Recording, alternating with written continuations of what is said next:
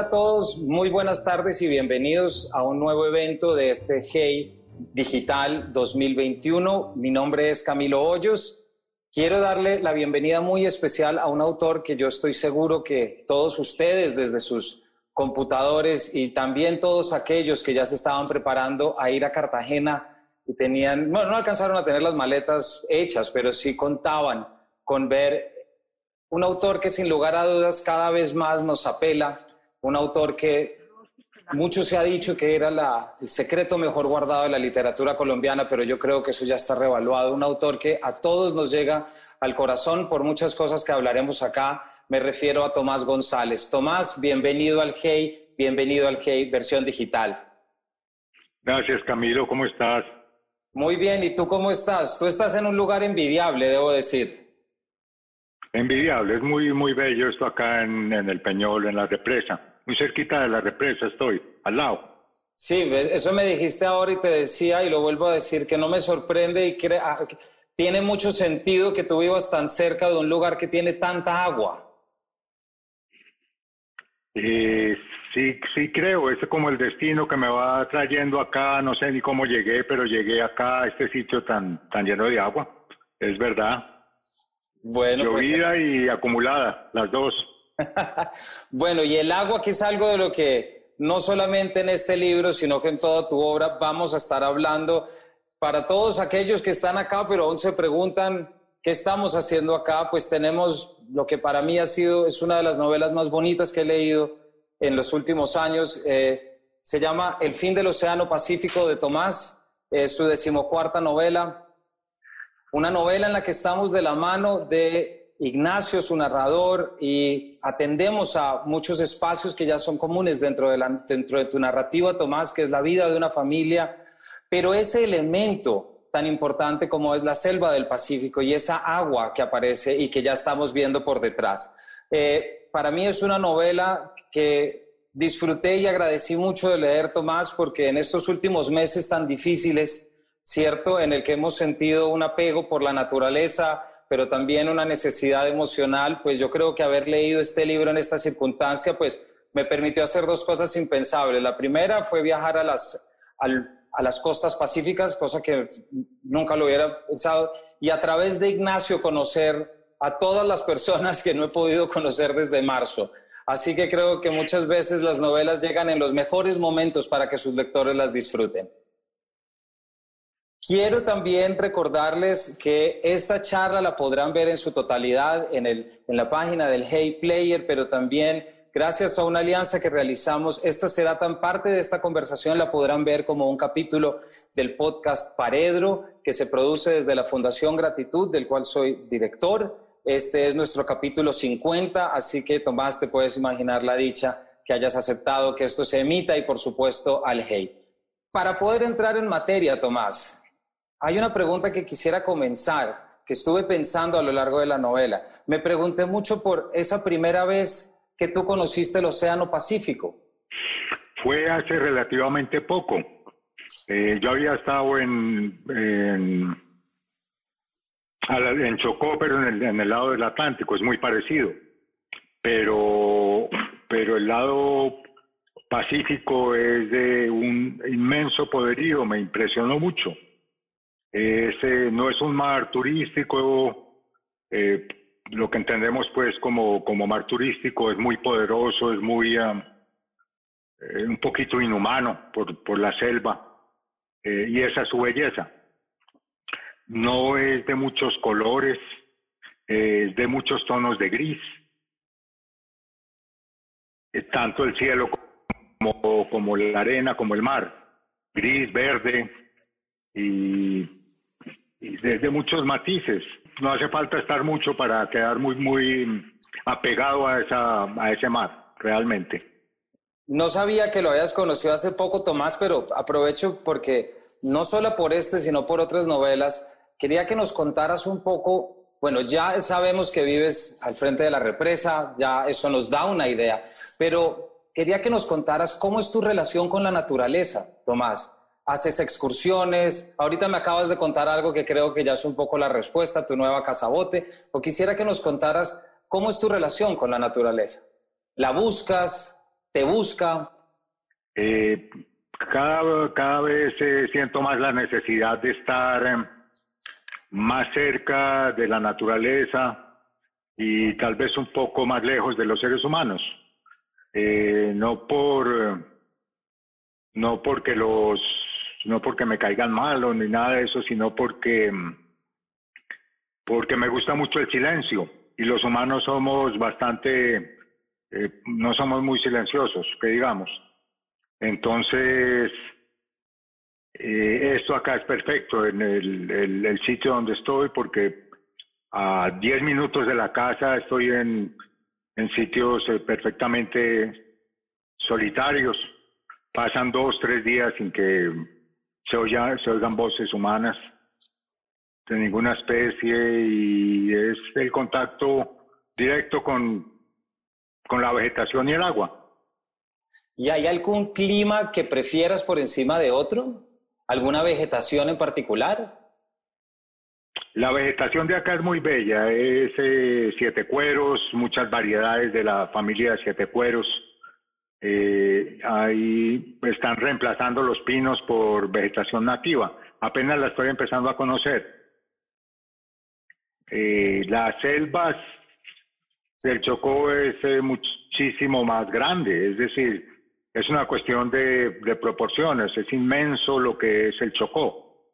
Esto es un poquito como un mar en miniatura, es como una, es, pequeñito comparado con la inmensidad que es el Chocó. Eh, la, represa uno la puede conocer, uno puede conocer los límites de la represa, sabe dónde, dónde termina. Cuando uno va al Chocó y a la costa del Pacífico, el límite es... Eh, no sabe uno dónde, dónde puede terminar. La selva se extiende infinita y el mar también. Es una cosa muy grande. Pues justamente antes de entrar a preguntarte por esa selva de, de la novela, Tomás, hay una cosa que a mí siempre me, me, me, gusta mucho y siempre me pregunto por la escuela de la mirada de mis escritores favoritos, es decir, a quién siguieron, de, de quién se volvieron discípulos de qué escritores, dónde aprendieron a mirar.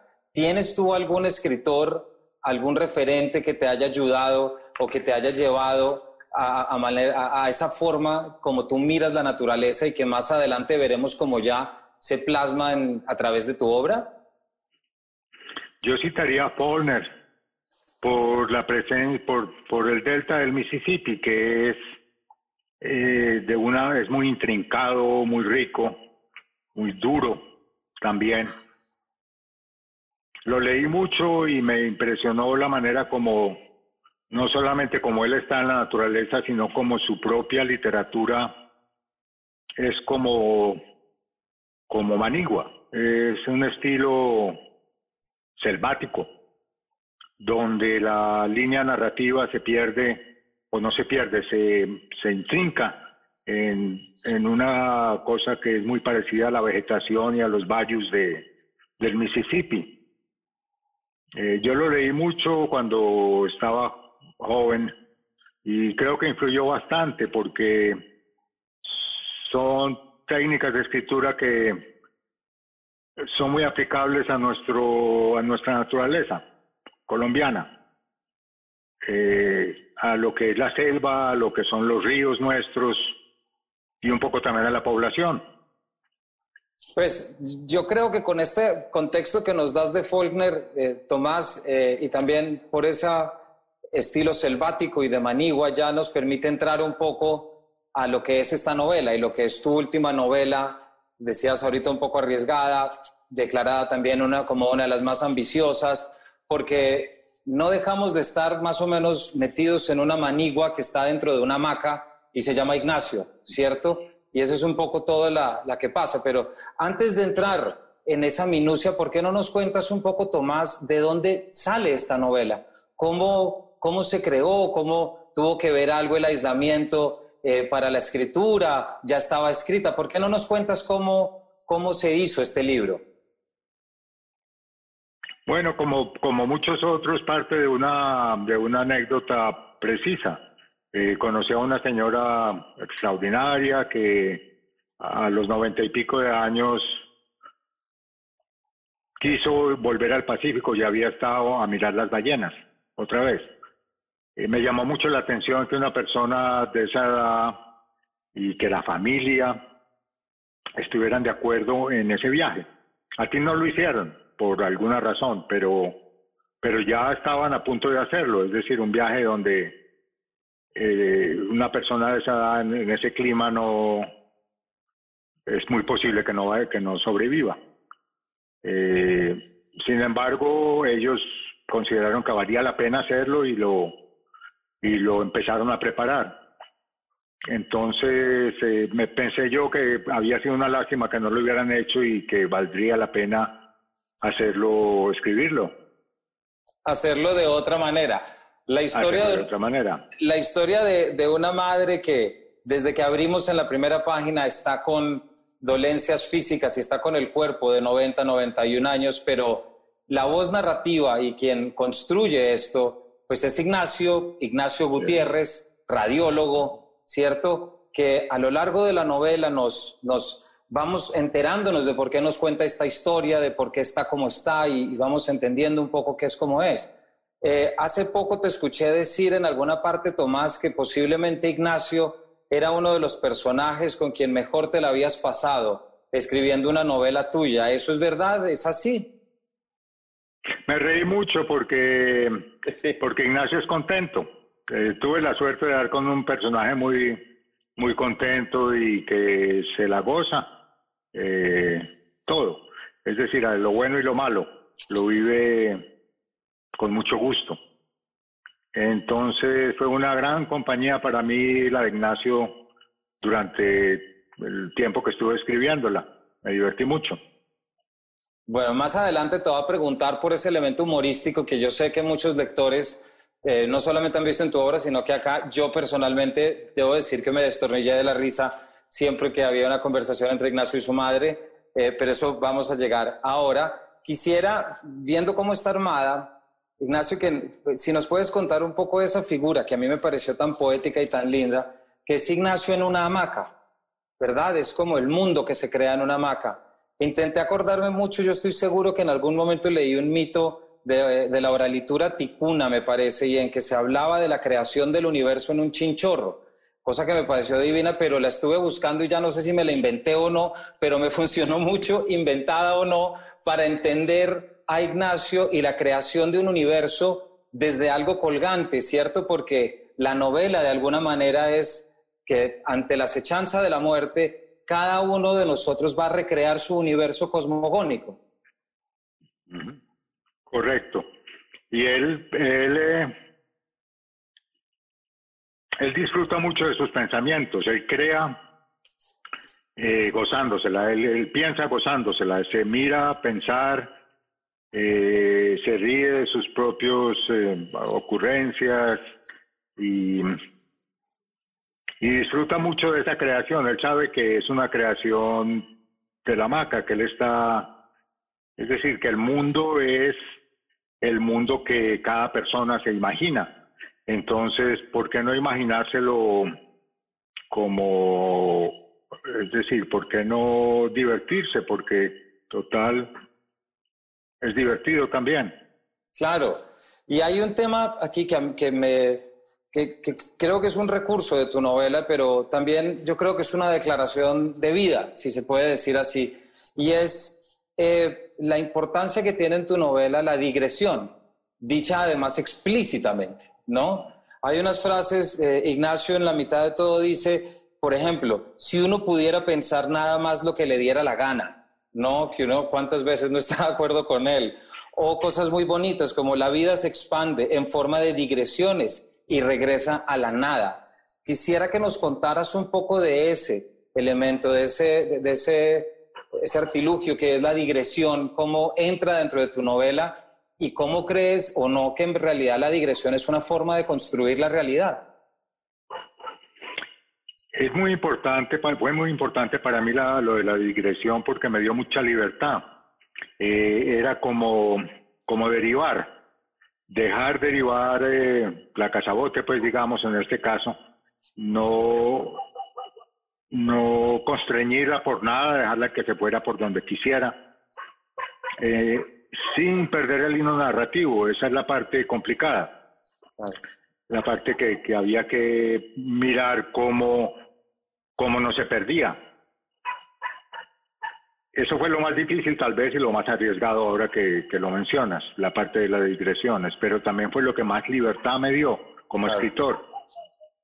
Eh, yo paraba cuando las frases eran, cuando veía que las frases no obedecían a la libertad del movimiento digresivo.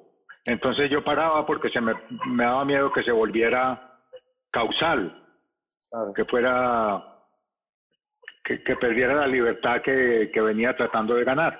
Y hay un elemento que también forma parte de su humor que te va a preguntar ahorita, pero no podemos olvidar que es un, es un excelente lector de novelas de Corín Tellado, que comparte con su tía Isabel con cigarrillos en algunas de las escenas más entrañables de toda la novela, que memoria de la, de la envidia, siempre que él prefería no irse a ver ranas y quedarse leyendo y hablando con la tía Isabel, ¿no? ¿Cómo llega Corín Tellado es un autobiográfico. Mi tía Tonito leía mucho eh, Corín Tellado y en la finca ella leía y tenía, yo creo que las obras completas y las leíamos todos y las comentábamos con ella. Todavía me gusta leer de vez en cuando eh, de esa literatura de romance. Y no solamente, hay otra cosa que yo creo que compartes con Ignacio, eh, Tomás, y seguramente a la gente le gustará oír. Tengo la impresión de que puedes compartir también su gusto musical, que la música es una presencia en esta novela muy, muy marcada, ¿verdad? La presencia de boleros, de tangos, de música clásica, es decir, una música para cada momento determinado, un poco. Es un poco como la escribí. Eh, la escribí oyendo música permanentemente cuando citaba algún eh, músico, probablemente lo estaba oyendo, es decir, lo citaba porque lo estaba oyendo. Ah, y entonces le, le, daba entrada, mejor dicho, al, al texto.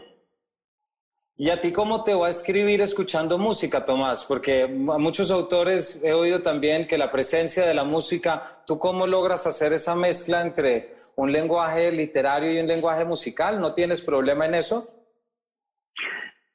Tenía problema antes, oía música clásica cuando estaba escribiendo, pero, pero después ya pongo como si fuera, lo pongo aleatorio como si fuera una emisora. Ya me da lo mismo lo que, lo que llegue. Generalmente, si es boleros, pues son boleros que me gustan mucho. Si es clásica, es clásica que me gusta mucho. O sea que como tengo la colección bien escogida, no, no hay problema por ahí. Y en esta novela además el humor aparece constantemente como una especie de contrapeso con ese dolor y esa tristeza que se está viviendo, ¿verdad? Es casi como una otra forma de, de pasar los días, que creo que tiene un valor importante en tu obra. La tristeza es, eh, es la tristeza inevitable del final de una vida. Eh, contra eso no hay humor que valga, es decir, es, es, em, es un dolor que no es soslayable. Pero aún en esas circunstancias, Ignacio se las arreglaba para, para mamar gallo, eh, para divertirse, divertirse con la mamá y con todo el mundo. Es lo único que se puede hacer contra la muerte, en realidad. Un poco de humor y, y resignación o o filosofía más bien que resignación, entender que, que final, eh, final no hay así como principio, principio tampoco hay, que esto es un continuo y que se, pueda, se puede que se pierda la conciencia individual, pero la vida sigue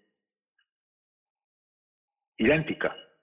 La muerte de un individuo no cambia nada en absoluto, lo cual es bueno que te decía que también ese humor tiene una, una utilidad, o sea, tanto el humor como la, la naturaleza, con un tema que, que, yo sé que a ti te, te preocupa mucho y es, es, esa, esa visita, visitar estos espacios selváticos que por ser tan lejos tienen sus propias reglas. Y yo creo que también algo de, de lo que nos trae en la novela es algo sobre lo que te voy a preguntar ahora, que es la belleza del dolor, pero también un poco el olvido del Pacífico y con esa inclusión que tú haces, porque no podía ser de otra forma, digamos, con la presencia del conflicto armado y esa, ese momentico en el que se ve envuelto Ignacio, que quiere, como tú, alejarse de los humanos para darse cuenta que no solamente está atendiendo 98 soldados de una corbeta, sino que está siendo acusado de haberle amputado una pierna a un guerrillero.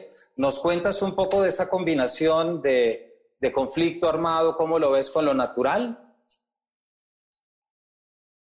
En el Chocó se, se siente mucho esa combinación de selva y conflicto eh, ve uno entrar y salir, a de la, salir de la selva y volver a entrar, muchachos jóvenes con mochila que uno no sabe muy bien qué, qué están haciendo o, de dónde vienen o para dónde van. Y siente uno que es parte como de la misma selva, que es uno de los peligros que tiene la misma selva. Es muy, es muy difícil estar tranquilo en, una, en esa costa tan bella. Eh, la belleza es espectacular, es abrumadora, pues a ratos casi abrumadora, pero siente uno siempre la intranquilidad de que, de que muchas cosas están pasando y uno no sabe cuáles. Eh, en, la misma novela, ¿te acuerdas que hay un, momento en que, en que Ignacio sale a caminar y ve venir unos soldados que de pronto se desaparecen, se van como filtrando otra vez dentro de la selva. Uno disfruta de la pesca, uno disfruta del paisaje, de la gente, pero ese elemento de intranquilidad es eh, permanente. Quisiera preguntarte, eh, Tomás, cambiando un poquito el, tema, hay, un, un, tema dentro de esta novela y que, y que yo creo que muchos autores, muchos lectores nos sentimos atraídos a tus libros em, por la manera como entendemos el dolor en tus páginas, por la forma como nos relacionamos, por la forma en la que tú encuentras esa belleza en el dolor y esa noción estética, digámoslo, en el, en el sufrimiento. Eh, ¿Nos puedes contar un poquito de esto? Sí, yo, yo creo que, que la, la realidad es de, de inmensa armonía toda. Eh, el horror, eh, el dolor. No hay nada que no tenga una una, un componente estético muy grande. Eh, ya yéndonos al misticismo, uno pensaría que, que el objetivo, que Dios era un artista, que el objetivo de la creación es estético.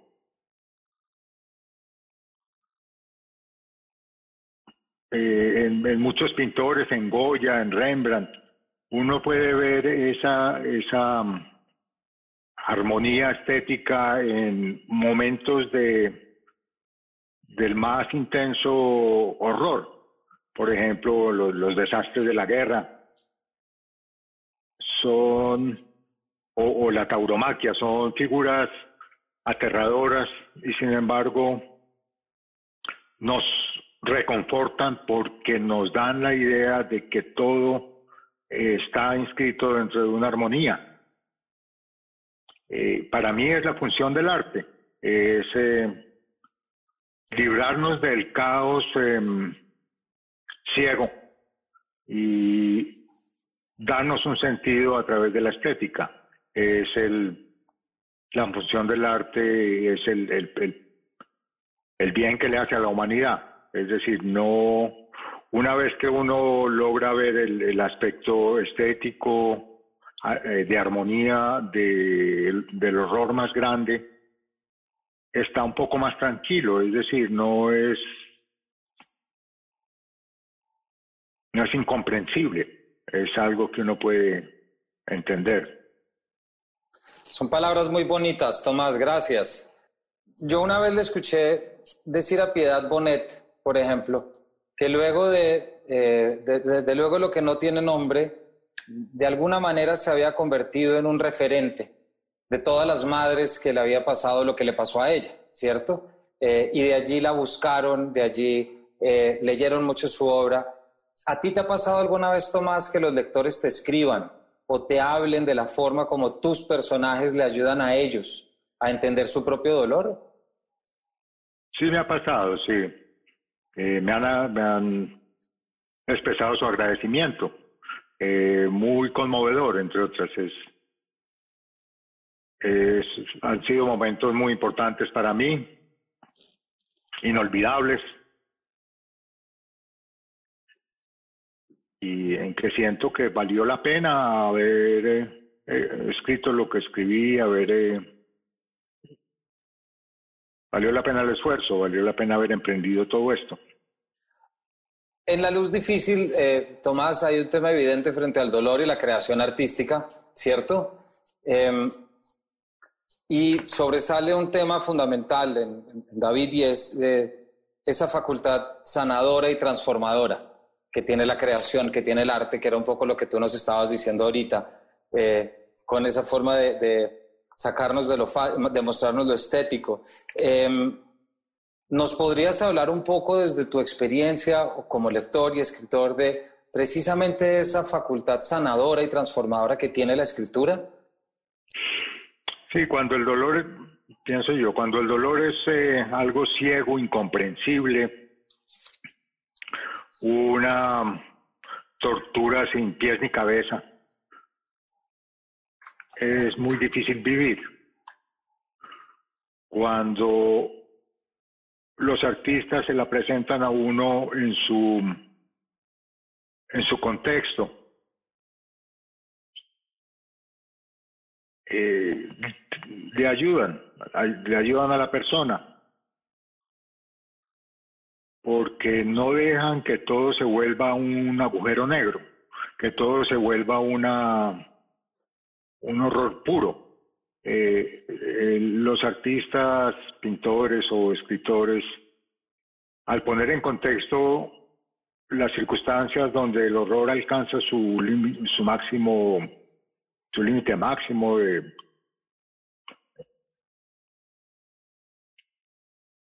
le ayudan a, las personas a, a entender que es tan fugaz como todo lo demás, que el horror es pasajero, que nada dura demasiado, ni el horror, ni el placer, ni nada, todo es muy liviano.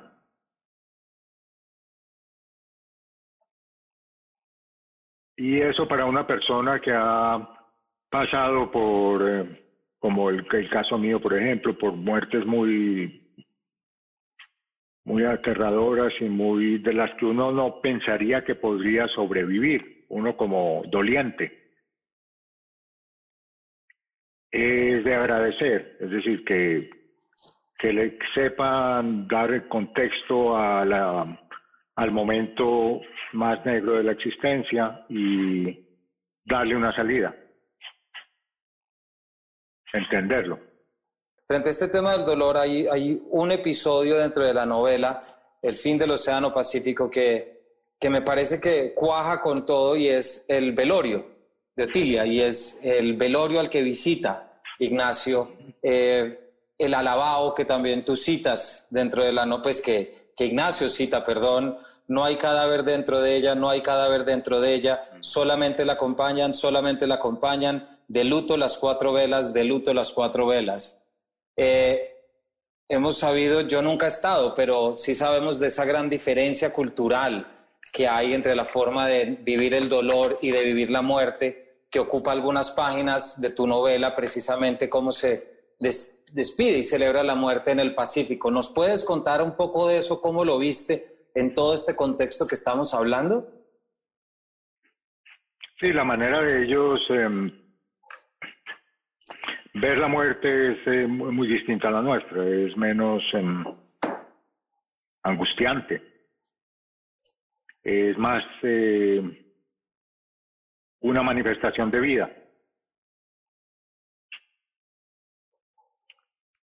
Eh, los ritos, tal vez los ritos católicos, son pavorosos, son, lo digo por, por mi niñez, porque era aterrador, era aterrador lo, lo que nos presentaban como la muerte.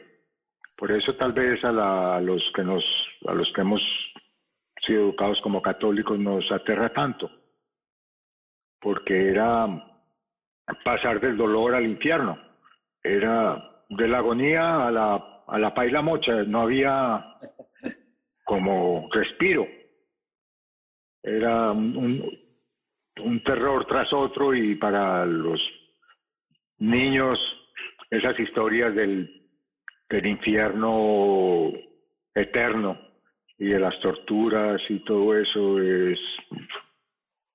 Quiero también recordarles que esta charla la podrán ver en su totalidad en, el, en la página del Hey Player, pero también gracias a una alianza que realizamos, esta será tan parte de esta conversación, la podrán ver como un capítulo del podcast Paredro, que se produce desde la Fundación Gratitud, del cual soy director. Este es nuestro capítulo 50, así que Tomás, te puedes imaginar la dicha que hayas aceptado que esto se emita y por supuesto al Hey.